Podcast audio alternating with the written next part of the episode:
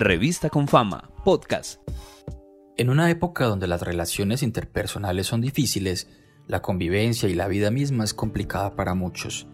Alejandra ha llegado a realizarse varias preguntas que la llevan a cuestionarse sobre lo que ha logrado, lo que quiere y sus anhelos. En esta edición del podcast de la revista Confama conoceremos más a fondo si cuando la vida no fluye a nuestro favor es hora de rendirse o por el contrario seguir luchando. Bienvenidos. Alejandra Loaiza vive en Medellín, es comunicadora y hasta hace unos meses radicaba en el extranjero. Lo que no se imaginaba era que la vida tendría otros planes para ella. Yo estaba radicada en, otro país, entonces vine a hacer unas diligencias de la visa y pues nunca me imaginé que iba a terminar acá atrapada durante todo este tiempo. Ha sido un proceso completamente complicado porque estoy volviendo a empezar lo que para mí era visitar a mi familia y poder compartir con ellos un tiempo de hacer mi, mis trámites, pues se convirtió en algo, podámoslo llamar un poco tormentoso. Al principio no lo vio tan difícil. Visitaba a sus familiares, a sus amigos y disfrutaba de la ciudad, pero lo que era un simple viaje para realizar un trámite se convirtieron en más de siete meses de espera, de no saber qué hacer y cuestionarse si muchas cosas valían la pena. Para su vida, todo había vuelto a empezar. Para mí la vida me ha cambiado totalmente desde que estoy acá porque pues ya me había adaptado a un proceso del que fue muy difícil y me tocó acá como, bueno, estar nuevamente con mi familia. El dinero ha sido una de las cosas pues como por las que me ha tocado como atravesar momentos más difíciles porque yo traía un dinero para estar un tiempo, no pues para estar todo este todo este tiempo de de o sea, todos estos 10 meses que ya voy a cumplir. Entonces vivía cada mes con la ilusión de poder regresar, del próximo mes sí, el próximo en 15 días y se iba alargando el confinamiento y seguía atrapada hasta que pues un día decidí, igual hablando con mis amigos, como, hey, ya no sé qué hacer, me siento un poco desorientada. Tomé la decisión como de contarle a alguien por lo que estaba pasando, como para despertar un poquito, que es que la vida no se puede pasar como esperando y espere y espere y se te va acabando el tiempo y se te van acabando como los ánimos, vas perdiendo la esperanza eh, te atrapas como todos los días, bueno, ¿y qué voy a hacer? ¿Por dónde me voy? ¿Por dónde voy? ¿Para dónde quiero ir? que como el plan B. Las preguntas incómodas empezaron a surgir. Su intención nunca fue quedarse en Colombia, y volver a acoplarse a una vida la cual ya había decidido dejar ha sido uno de sus principales retos. Buscó ayuda con sus amigos cercanos, conversó con ellos y también le sirvió de catarsis, una especie de liberación de muchas cosas que tenía reprimidas hace varios meses. Pero, ¿qué de bueno tiene esta situación?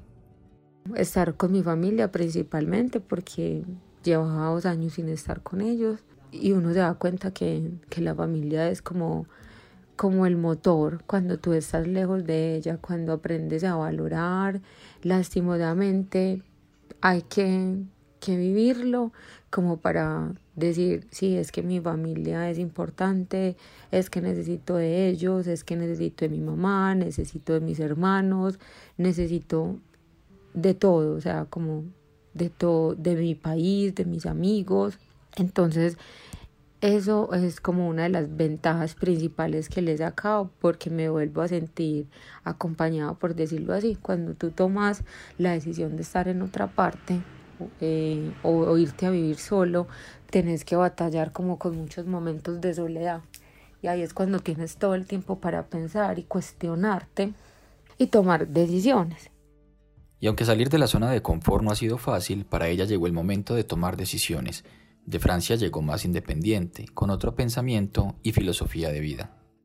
Entonces durante este tiempo he vendido zapatos, me metí con todo el tema de, de bioseguridad, retomé de alguna manera mis estudios porque durante los dos años yo me desprendí de, mi carrera, de, de todo, porque lo, lo que yo quería era cambiar. O sea, yo ya dije, no volver a ejercer mi profesión, quiero estar acá, esta es la vida que yo quiero y pues la voy a asumir.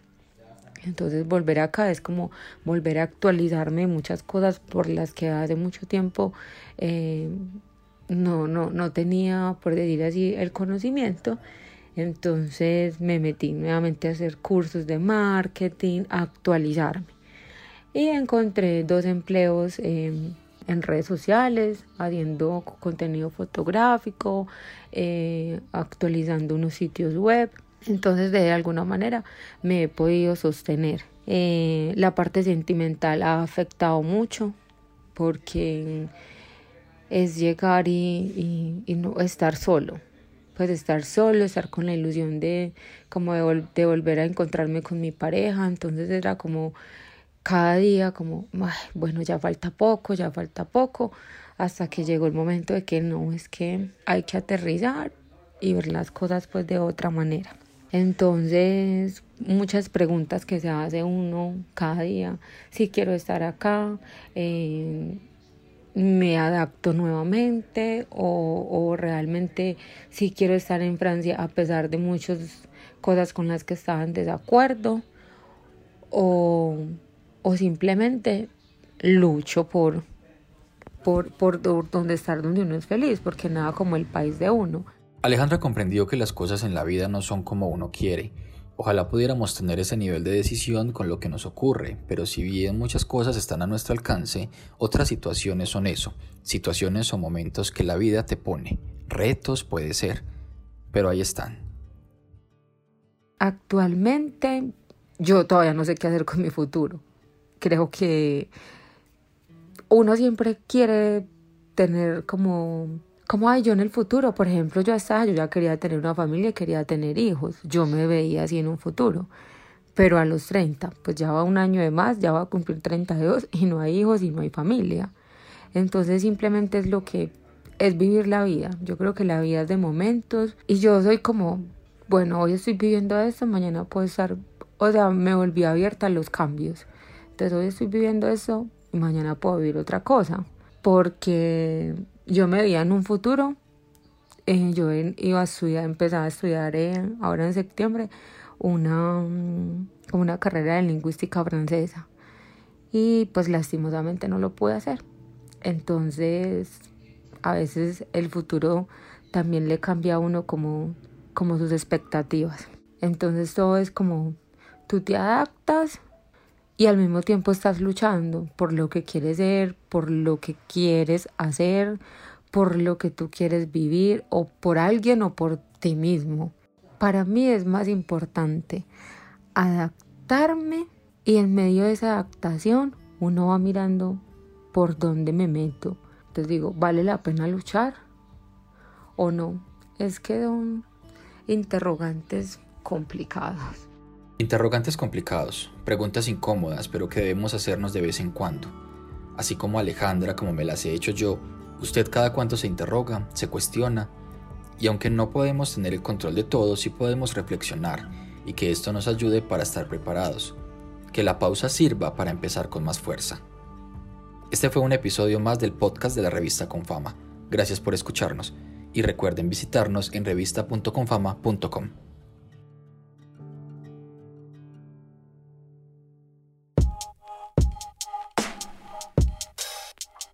Revista con Fama, podcast.